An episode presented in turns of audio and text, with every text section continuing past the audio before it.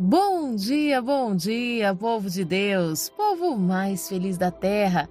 Que dia lindo, dia abençoado, inspirado pelo nosso Deus para nos trazer uma certeza de que nele, em Jesus Cristo, sim, podemos nos alegrar, pois em todas as coisas ele nos faz mais que vencedores. E eu, pastora Lídia Neri, venho com muita alegria ao meu coração compartilhar uma palavra de Deus com você.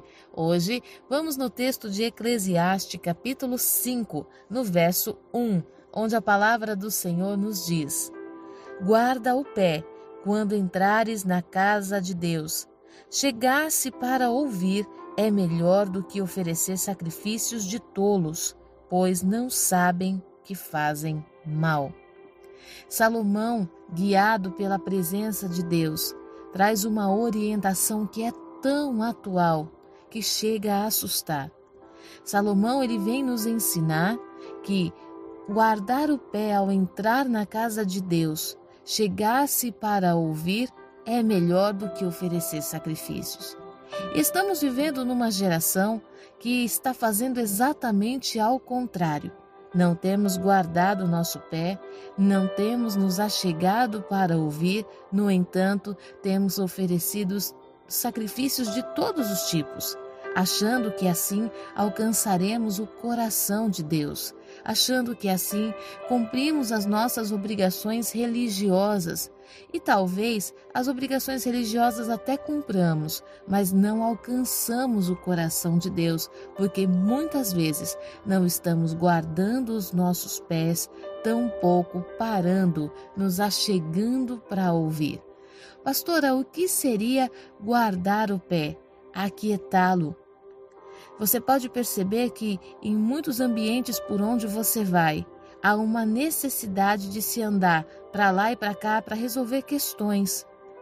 Se eu tenho algo a resolver no templo, então que eu chegue uma hora antes, para que no momento da palavra eu possa sentar e ouvir o que Deus tem a dizer.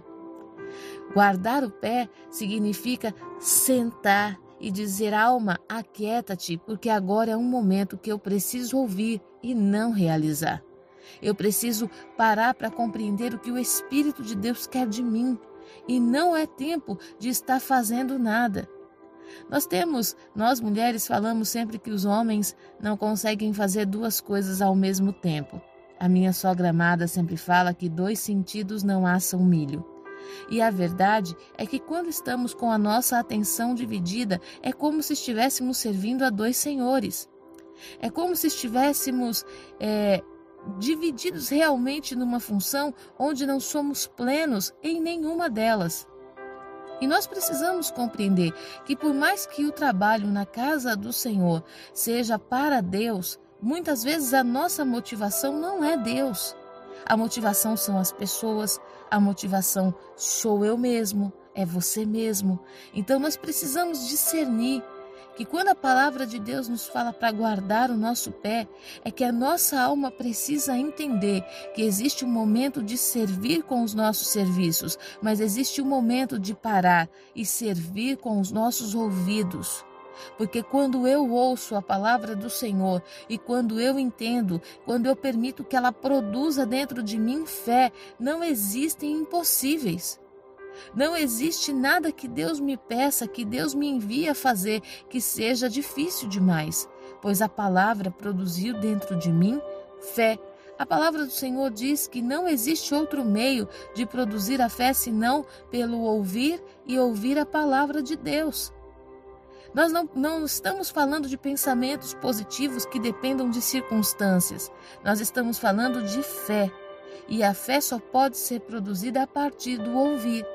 Porque hoje nós temos tanta dificuldade de se encontrar pessoas que andem em fé, porque as pessoas estão tomadas pelo ativismo, pelas muitas realizações, eu tenho que fazer, eu preciso fazer, que elas se tornam insensíveis à voz de Deus. A continuação do verso diz: Chegar-se para ouvir é melhor do que oferecer sacrifícios. Lá em 1 Samuel também a palavra do Senhor diz que obedecer é melhor do que sacrificar. Essa palavra ouvir também está vinculado ao verbo obedecer. Você só é capaz de obedecer aquilo que você ouve, aquilo que produz dentro de você segurança. Como seremos uma igreja que produz, uma igreja que realiza, uma igreja que testifica sobre as pessoas, sobre o mundo que aguarda a revelação dos filhos da luz?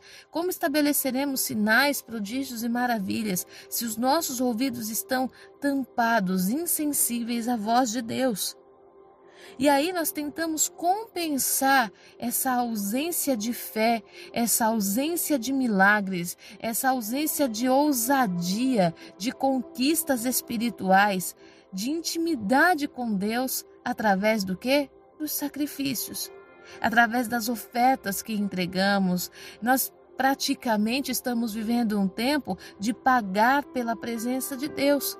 O que é que nos diferencia hoje dos cambistas nas portas dos templos em Jerusalém?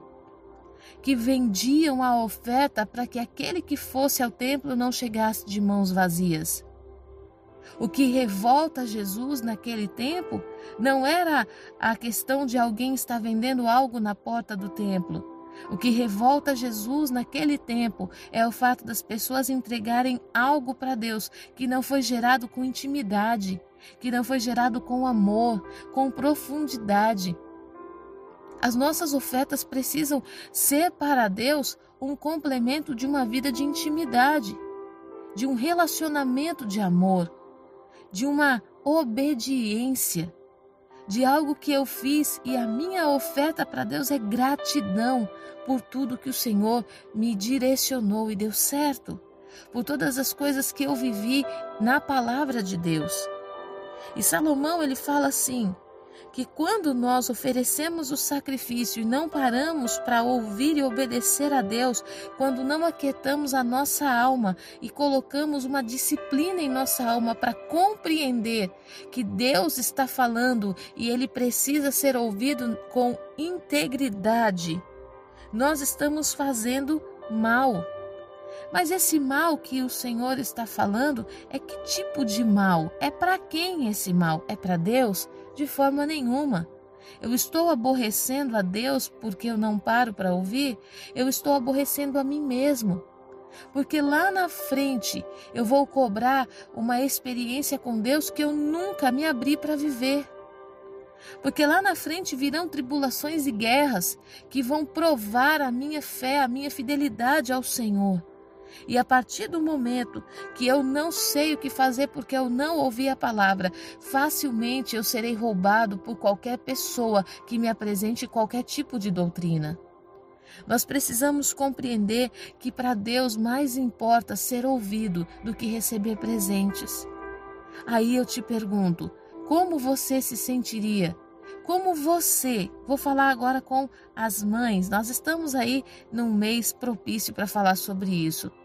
Como você se sentiria ao receber um presente lindo, maravilhoso no Dia das Mães, sendo que o seu filho passou o ano inteiro sem ouvir a tua voz? Você tentou falar com ele e ele não te deu ouvidos. Ele te respondeu grosseiramente, ele te feriu com palavras, ele te ofendeu, humilhou você. Esse presente que é trazido terá algum valor? Terá algum simbolismo para você? Terá alguma algum significado? Ou será que vai ser só mais um presente? E nós precisamos enxergar o nosso relacionamento com Deus como um relacionamento com uma pessoa. Como queremos entregar ofertas como presentes ao Senhor se não paramos para ouvir a Sua voz? Hoje, o Senhor nosso Deus está falando com você. Eu quero que você me ouça. Porque o maior presente que eu posso receber é o milagre vivido por você. É o mundo ter que me reconhecer na sua vida, porque você me ouviu e porque você foi capaz de ousadamente fazer alguma coisa que ninguém tinha coragem. Você testificou do meu nome, da minha presença quando me ouviu e me obedeceu. E isso para mim é melhor do que a oferta, porque isso faz com que Jesus Cristo observe que houve um fruto daquele trabalho penoso na cruz. Que o Senhor nosso Deus hoje possa ampliar a nossa mente, possa colocar um freio em nós. Que o Senhor nosso Deus hoje possa nos fazer refletir sobre o que temos entregue ao Senhor Quais as nossas motivações dos tantos trabalhos? Quais as nossas motivações dos nossos afazeres? Se o motivo é amor a Deus, então eu vou eu vou amar chegar uma hora antes para fazer tudo o que é necessário. Eu não vou deixar para fazer isso no momento em que Deus está falando. Eu vou preparar as minhas ofertas antecipadamente, para quando eu chegar na casa do Senhor, Ele ser a minha prioridade, Ele ser o dono da minha vida, dos meus ouvidos e do meu coração. Para que eu esteja atento àquilo que Ele está falando, uma palavra que vai certamente mudar a minha vida, transformar o meu coração.